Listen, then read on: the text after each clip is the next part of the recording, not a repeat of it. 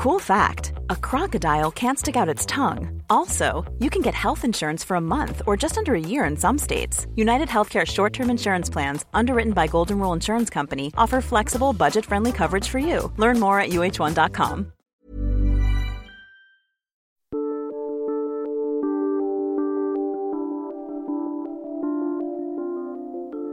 Je me rappellerai toujours de la phrase euh, j'étais au café et un collègue qui m'a dit. Euh, dans ce service-là, fais gaffe, c'est le premier qui bande qui encule l'autre. Dans les premiers jours de mon arrivée, on a posé sur mon bureau une photo de Jean-Marie Le Pen qui posait avec mes collègues. Et, euh, au cours de la discussion, un de mes collègues m'a dit, mais de toute façon, euh, je vais te dire pourquoi personne n'a confiance en toi ici.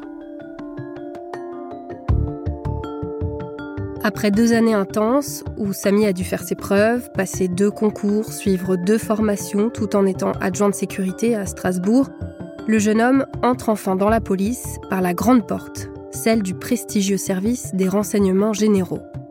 Samy a grandi dans la banlieue de Strasbourg, il est musulman et il connaît beaucoup de choses sur l'islam. Le commandant Jacques, qui dirige les RG de Strasbourg, sent son potentiel et va même jusqu'à le recruter. Mais le service est alors en plein bouleversement et Samy semble dérangé. Je m'appelle Maude de Carpentier et vous écoutez le troisième épisode de l'Arabe des services.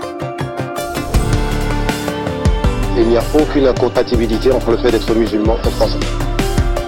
Affirmer que la police française serait raciste, ce n'est pas raisonnable. Il faut une police qui soit à l'image de la population. Les policiers, ils ne réclament pas l'impunité, ils réclament le respect. Pour moi, j'essaye de faire le bien, le bien pour tout le monde, quoi.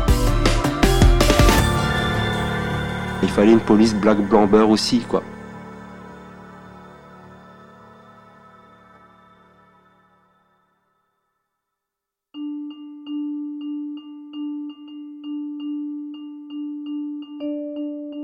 Ce que Samy n'a pas anticipé, c'est qu'en février 2007, quand il débarque donc au RG à Strasbourg, le contexte est très particulier. Les renseignements généraux vont bientôt disparaître, ainsi que l'autre service de renseignement français, la direction de la surveillance du territoire qu'on appelle la DST. Traditionnellement, elle était chargée du contre-espionnage et de surveiller l'ingérence étrangère en France.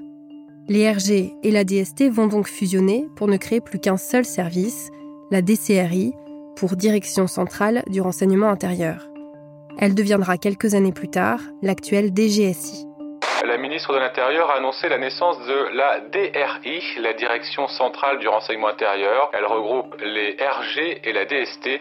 Un vrai bouleversement qui va chambouler les habitudes des policiers. Grande réforme de la police, celle voulue par Nicolas Sarkozy.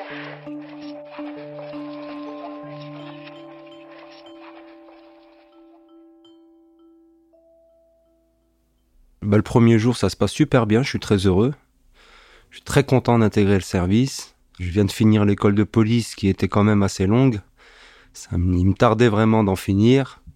Puis c'était le premier jour, le retour à l'hôtel de police euh, qui a vu euh, mes premiers pas, arriver aux renseignements généraux à Strasbourg avec un R et un G à la fin, comme j'aime bien le dire.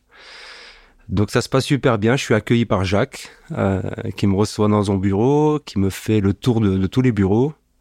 Et puis mes collègues, qui estimait injuste que j'arrive dans le service à ce moment-là. Il y a une fusion qui se prépare.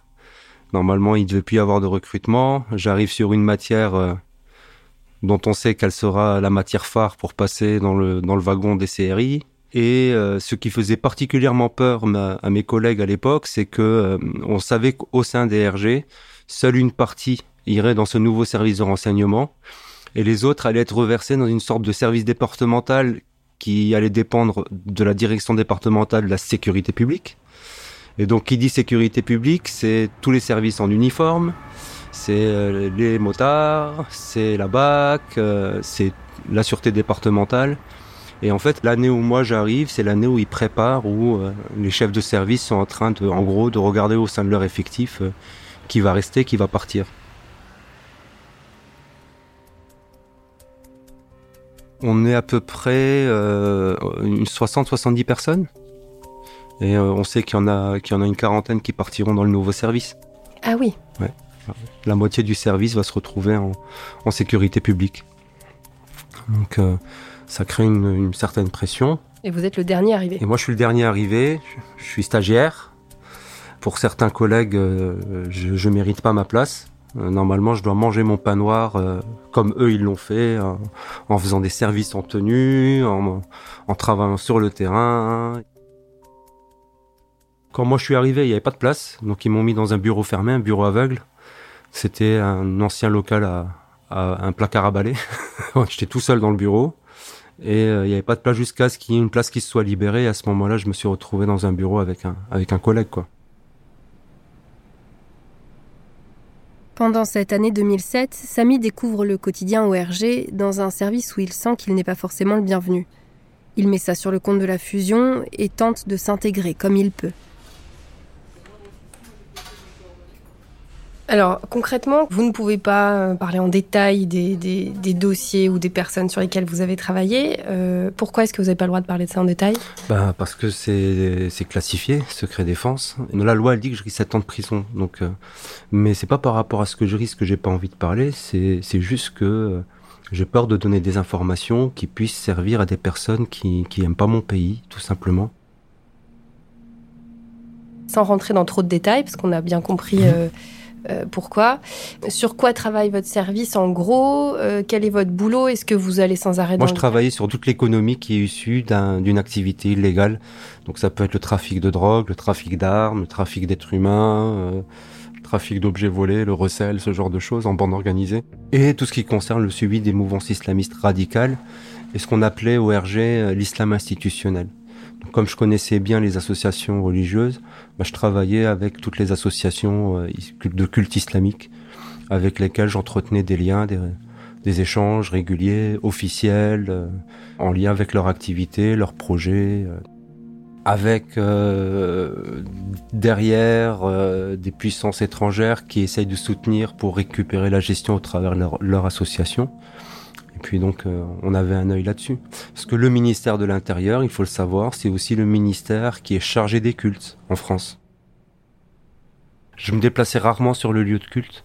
Euh, c'était très rare. Parce que euh, j'en voyais pas l'utilité. Et puis, à travers ça, bah, si, si les responsables associatifs sont en présence d'une personne qui est particulièrement radicalisée ou qui peut être dangereuse, c'est l'occasion pour elle aussi de nous le signaler souvent les gens ils vont pas faire le premier pas d'être proactifs et de prendre l'initiative d'aller voir le service parce qu'il y a toujours un petit sentiment chez certaines personnes de culpabilité.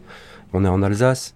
La délation, ça a un, petit côté euh, symbolique assez particulier. Donc il y a beaucoup de gens qui sont et dans les quartiers aussi. Le côté, il faut pas être une balance, ce genre de choses. Euh, c'est pas mes affaires. Mais quand ils ont l'occasion, quand l'occasion leur est donnée de s'exprimer là-dessus, quand on leur pose la question autour d'un café et que c'est détendu, bah, ça a souvent été l'occasion de nous signaler euh, des personnes. Et d'ailleurs, on a, euh, on a déjà découvert des personnes qui méritaient vraiment l'intérêt de services spécialisés.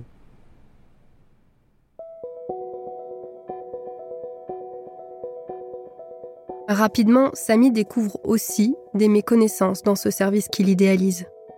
Certains fonctionnaires commettent des erreurs factuelles. Certaines identifications sont ratées il retrouve à l'époque pas mal d'ignorance sur l'islam et les musulmans. Le jeune homme prend alors à cœur d'instruire ses collègues. Il y a pas mal de choses, je me suis dit là, il y a du boulot, sincèrement. Euh, notamment, il y a des mouvements qui sont confondus les uns avec les autres. Des associations qui sont plutôt proches d'un pays euh, du Maghreb, qui sont confondues avec des associations plutôt proches euh, de mouvances islamistes plutôt euh, fondamentalistes, style frères musulmans, ce genre de choses. Mais euh, le fait de l'ouvrir, ça gêne un peu. De toute façon, de manière, c'est humain. Hein. Je veux dire, quand vous êtes dans une entreprise et que vous venez apporter un certain savoir à quelqu'un, dans le monde d'aujourd'hui, c'est pas forcément bien vu pour la personne qui le reçoit. Je faisais ça en réunion et en fait, voit le commissaire, le commandant, ça va être très difficile de ah ok, je savais pas, ok, merci quoi. Mais on sentait que c'était gênant pour lui quoi.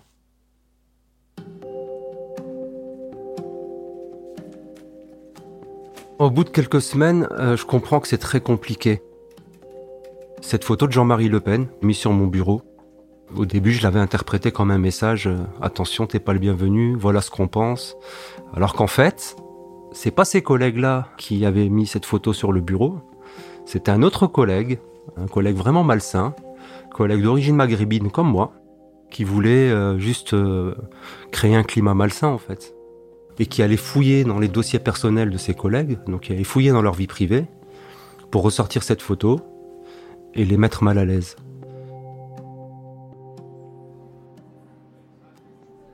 Une fois, on faisait la, galette des rois, et j'avais une collègue secrétaire administrative euh, qui était une Alsacienne pure et dure. D'ailleurs, elle m'appelait pas euh, par mon prénom, elle me donnait un surnom alsacien. Elle m'appelait Seppel. Seppel, c'est l'équivalent de, Samy en alsacien.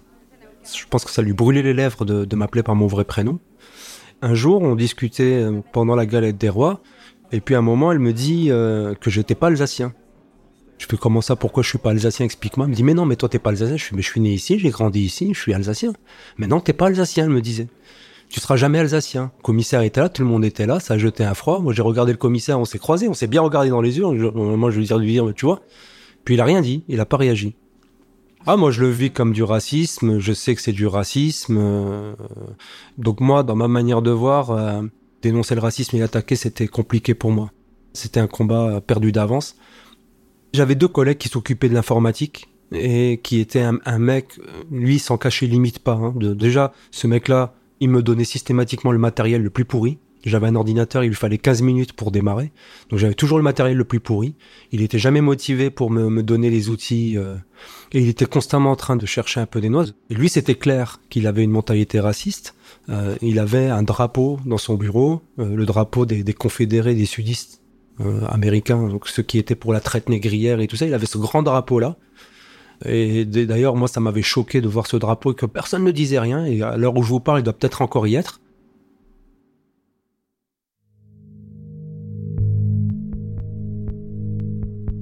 Malgré certains collègues qui clairement ont des propos et des attitudes racistes dès l'arrivée de Samy, le jeune homme ne veut pas rentrer dans ce combat-là. Il le dit d'ailleurs, sans se cacher, si j'avais commencé à parler de racisme, on m'aurait encore plus vite placardisé.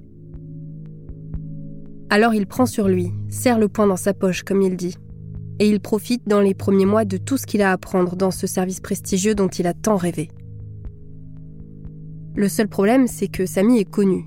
Dans son quartier, à Cronenbourg évidemment, mais dans d'autres quartiers également, comme à Haute-Pierre, où il a déménagé lorsqu'il entre dans la police. Or, le principe premier des RG, c'est la discrétion. J'ai commencé ma carrière euh, à l'accueil de l'hôtel de police de Strasbourg. Donc le jour où je me suis retrouvé à l'accueil, ben, les premiers jours, euh, il y avait pas mal de gars de mon quartier qui venaient signer leur contrôle et qui, avaient un moment d'arrêt en voyant que c'était moi qui étais à l'accueil. Donc du coup, ça s'est su très vite que j'étais policier. Donc euh, arrivé au RG, c'est un des arguments des, des collègues qui voulaient pas de moi dans le service, c'était notamment que j'étais connu comme le loup blanc et que en termes de discrétion, ça allait être compliqué. Donc euh, on a décidé avec Jacques de faire de ce truc-là une force. Et en fait, j'ai travaillé ce qu'on appelle en milieu ouvert, c'est-à-dire que j'ai travaillé escalité. Donc dans mon travail, je disais à tout le monde, ben, je suis au renseignement généraux, ne pas chercher à, cacher ce qui n'est pas cachable, et essayer de faire du renseignement en étant un petit peu une façade visible du service, quoi. Et ça a très bien marché, parce que du coup, euh, j'ai été sollicité par plein de gens. Pour les RG, c'était euh, c'était plutôt rare. J'avais des collègues qui ne le faisaient pas, qui changeaient même leur identité quand ils travaillaient. Par contre, quand il y a eu la fusion et qu'on est arrivé à la DCRI, donc eux c'est la DST, ce sont des agents secrets comme ils le disent. Eux, par contre, euh, travailler escalité, c'est hors de question. Mais malgré tout, comme il s'agissait d'une fusion et qu'on devait prendre un peu des deux, quand je suis arrivé dans ce service-là, j'ai réussi à garder cet aspect-là où je devais travailler en milieu ouvert. Donc ça m'a permis de faire des contacts, même des gens hors de mon quartier, parce que ben, un maghrébin au RG qui vient d'un quartier du coin, ça rayonne pas mal dans tous les quartiers, ça se sait. D'ailleurs, j'ai été étonné que ça puisse rayonner autant. Et puis j'ai des gens qui m'ont contacté parce que quelqu'un connaît quelqu'un, quelqu'un qui me connaissait. J'ai été contacté par plein de gens comme ça et ça a été l'occasion d'initier des, relations professionnelles euh, qui m'ont permis d'avoir des infos, euh, ma foi, très intéressantes. Si Samy doit encore convaincre au service, il n'est pas forcément très bien vu au quartier non plus. Sa fonction de policier dérange certains habitants qu'il considère comme un traître. Il est trop connu pour ses collègues et trop flic pour ses anciens camarades du quartier, une position d'entre-deux parfois difficile à tenir. En fait, dès lors que je suis rentré dans la police, avant même de rentrer au RG, j'ai eu euh, des moments assez difficiles. J'ai un copain d'enfance avec qui j'ai fait toute mon école primaire euh, qui s'est suicidé en prison. Et euh, j'étais à l'accueil de l'hôtel de police à ce moment-là. Et euh, lorsqu'il s'est suicidé, la famille, la mère, était venue accompagner d'un ami à lui. Et quand j'ai été à l'accueil et que je les ai vus, je ne suis pas allé les saluer. Et euh, eux, ils ont interprété ça comme euh, étant ça y est, il est devenu policier, il nous connaît plus, il nous méprise. Alors que moi, en fait, c'est par respect que j'ai fait ça. Par respect, pourquoi? Bah, Je suis face à, à une mère de famille dont le fils est suicidé en prison. Je sais pas dans quel état elle est. Ma plus grande peur, c'était si je viens les saluer et qu'on m'outrage. Moi, si on m'outrage, même si c'est des personnes que je connais depuis mon enfance, si on m'outrage, je vais être obligé d'agir, surtout devant les gens. Je peux pas laisser quelqu'un insulter l'uniforme. Je dois maintenir le respect de cet uniforme. Je voulais éviter ça à tout prix. Donc, pour éviter l'esclandre, je me suis mis de côté, j'ai laissé ma collègue gérer.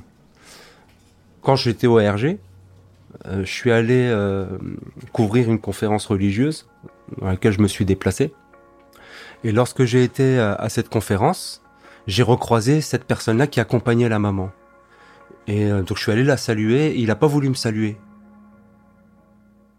Ça, c'est une des histoires que j'ai eues. Après, j'en ai eu d'autres. Il y a une fois, on m'a même jeté une pierre. euh, Et puis moi, je rentrais dedans, quoi. Systématiquement, j'y allais, je me laissais pas marcher sur les pieds. Et là, quand vous rentrez chez vous le soir, vous êtes en uniforme encore? Ah non, je suis en civil. hein. Je sors jamais en uniforme, je rentre jamais en uniforme. Mais bon, ça se sait, tout se sait. Et vous habitez à l'époque dans une cité? Dans une cité, ouais. Ouais, ouais, ouais. Dans un HLM Ouais, ouais, été un idéaliste. Je pensais qu'il fallait que la police vive euh, dans la cité comme ça se faisait dans les années 80. Dans les années 80, il y avait des policiers qui vivaient avec nous. Et puis donc un jour, je suis pas chez moi, je suis à côté chez ma mère, en train de faire des travaux euh, chez elle. euh, je crois que je refaisais le papier peint ou un truc comme ça. Et puis euh, la mère de ma fille me contacte en me disant il y a le feu dans le palier. Ils ont allumé le feu. Et en fait, je suis arrivé sur place, il y avait ma femme et ma fille dans l'appartement. J'ai réussi à les sortir de l'appartement à temps, les pompiers sont venus, ils ont éteint. Et euh, En pleine journée? euh, c'était la nuit.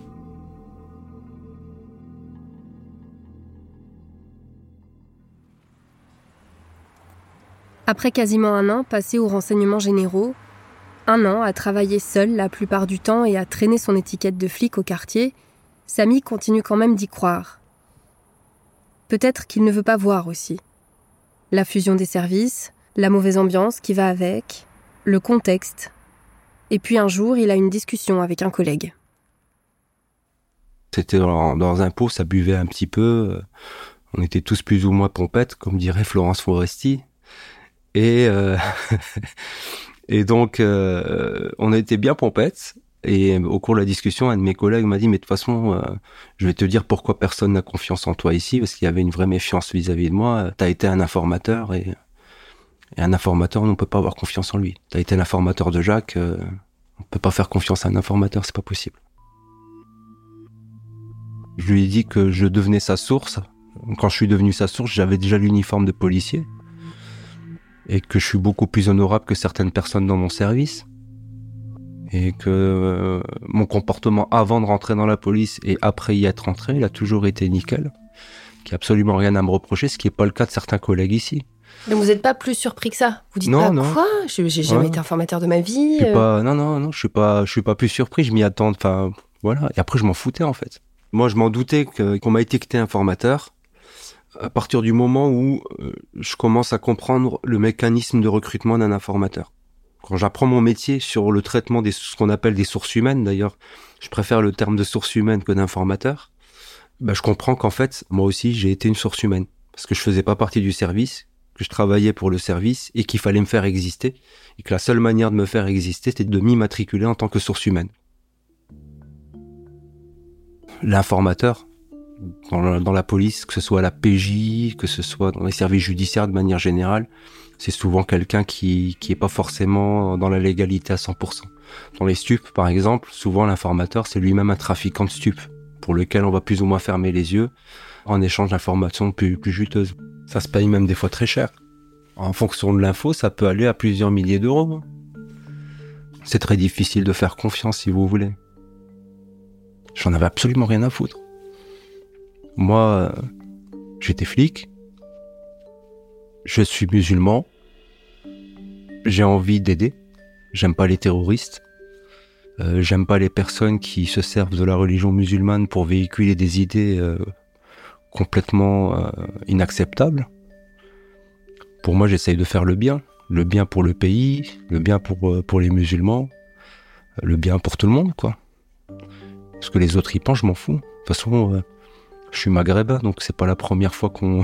Voyez, donc. euh, si j'avais dû faire attention à tout ce que les gens pensent de moi, je pense que j'aurais jamais pu avancer dans la vie. hein. Si le jeune trentenaire de l'époque fait bonne figure, c'est aussi grâce à Jacques. J'ai essayé d'appeler cet ancien commandant qui est aujourd'hui à la retraite depuis quasiment 20 ans. Je voulais qu'il me raconte sa relation avec Samy, mais il a refusé. Il m'a expliqué que son métier c'était la discrétion pendant toutes ces années et qu'il n'allait pas devenir public soudainement. Il m'a tout de même glissé que Samy n'avait pas que des amis au service et que son histoire était complexe. Samy, lui, parle de Jacques comme d'un supérieur à l'écoute, bienveillant, devenu un ami. Il raconte se sentir quelque part protégé par ce chef qui l'a fait venir, qui l'a repéré, qui l'a recruté. Moi, je lui en voulais pas, je vais pas l'en vouloir d'avoir fait son job, c'était son job, c'était le boulot. Il faut immatriculer euh, une personne. Jacques, il a essayé un petit peu de, de me cacher l'envers du décor pour ne pas trop me, me, me stresser. Il m'a dit ta carte blanche, tu fais ce que tu veux. En réalité, derrière le ta carte blanche, tu fais ce que tu veux, ça veut dire en fait, il y a personne qui veut travailler avec toi. Mais moi, j'ai misé sur toi, moi je crois en toi, il s'est vraiment mouillé pour me prendre, quoi. Mais ça, euh, vous l'aviez pas capté quand vous vous trouvez tout seul à je travailler. comprenais, mais j'allais pas mettre ça sur le tapis, je l'ai compris. Et euh, je suis pas quelqu'un de forcément bête, et je le vois. On voit quand quelqu'un veut pas travailler avec vous. Et On vous voit quand les gens ne vous font pas confiance. Souvent, j'avais les postes les plus ingrats. Et C'était euh, c'était quoi? c'était par exemple, ils me mettaient dans le soum, dans le sous-marin, pour prendre des photos, mais en plein cagnard, euh, pendant 4, 5, 6 heures, sans... Normalement, on alterne, on essaye d'alterner, mais pour moi, il n'y avait pas de... Donc je restais un peu tout seul, c'était assez galère. Mais euh, ça aurait été leur faire un trop bel honneur que de me plaindre. Je les entendais, ils m'appelaient à la radio, ça va, et je les entendais rigoler derrière. Ouais, ouais, ça va très bien, t'inquiète. Ça va très très bien. Disons que c'était juste euh, la connerie humaine, tout simplement. Malgré ses difficultés et cette étiquette de source humaine dont il n'arrive pas à se défaire, Samy s'accroche. Il aime son boulot et il travaille sur des matières qui l'intéressent. Et puis moi, il y a des moments où je peux bien respirer aussi, c'est quand il y a des gardes rapprochés. Parce que quand je suis dans un service où il y a de la garde rapprochée, donc je fais garde du corps pour des ministres qui viennent, puis ça, ça me permet vraiment de respirer en fait. Parce que c'est super sympa. Ah, c'est Euh, aussi un service qui fait de la garde Ouais, ouais. rapprochée. En fait, on fait de la- ce qui s'appelle la détection de la menace. Parce que quand le ministre il vient en déplacement, il vient avec ses gardes du corps. Mais nous, on nous appelle les grandes oreilles. Hein. Donc, euh, on, on est censé connaître la menace, on est censé avoir identifié la menace. Donc, s'il y a quelqu'un de dangereux euh, qui doit se rapprocher de la personnalité, on est censé le reconnaître et l'anticiper. À ce moment-là, les agents de la DCRI sont occupés par un agenda bien spécifique, le sommet de l'OTAN, qui doit avoir lieu en avril 2009. Pour accueillir les 28 délégations et assurer leur sécurité, la ville est barricadée. Donc, il y avait deux zones à Strasbourg, zone orange et zone rouge. Ces deux zones orange et rouge sont des zones où seuls ceux qui ont un pass peuvent passer pour éviter qu'il y ait une menace. Quoi. 28 chefs d'État sont attendus pour célébrer les 60 ans de la création de l'organisation du traité Atlantique Nord. Le déploiement sécuritaire est énorme. J'ai jamais vu un événement pareil. On était la moitié des flics de France, on était là. Euh, Il y avait des systèmes antimissiles juste dans le parking du commissariat. euh, et il y avait des mecs de la CIA, des mecs du FBI. Ils étaient, ils étaient hébergés dans, dans nos locaux.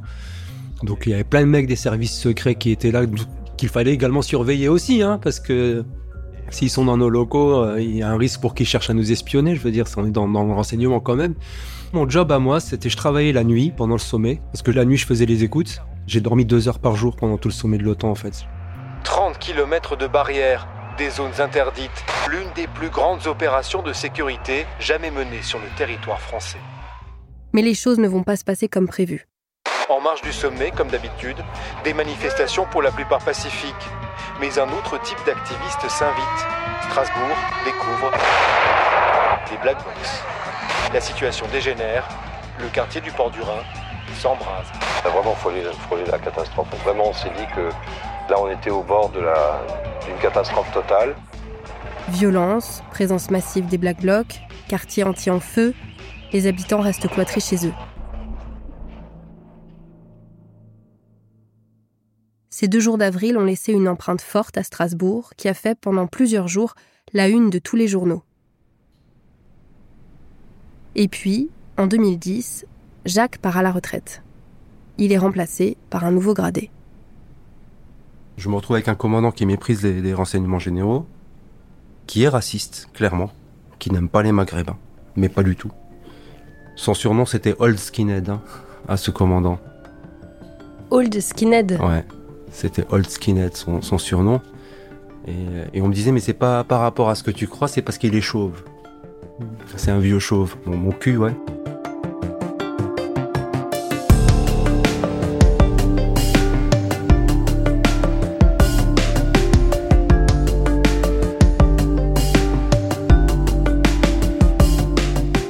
Prochaine, écoutez le quatrième épisode de L'Arabe des services, une série originale du podcast L'Affaire, produite par Paradiso Media, écrite par Maude de Carpentier et réalisée par Théo Albaric.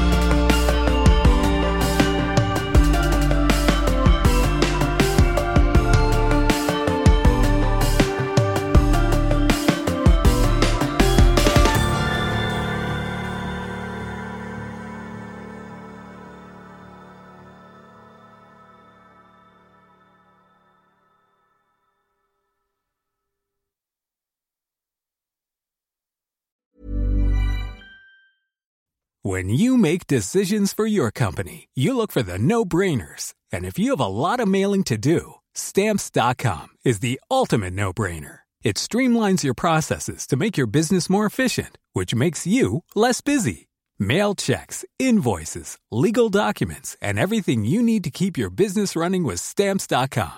Seamlessly connect with every major marketplace and shopping cart. Schedule package pickups and see your cheapest and fastest shipping options from different carriers with rates up to 89% off USPS and UPS rates. And with the stamps.com mobile app, you can take care of mailing and shipping wherever you are. Make the same no-brainer decision as over 1 million other businesses with stamps.com. Sign up with code program for a 4-week trial plus free postage and a free digital scale. No long-term commitments or contracts. That's stamps.com. Code program.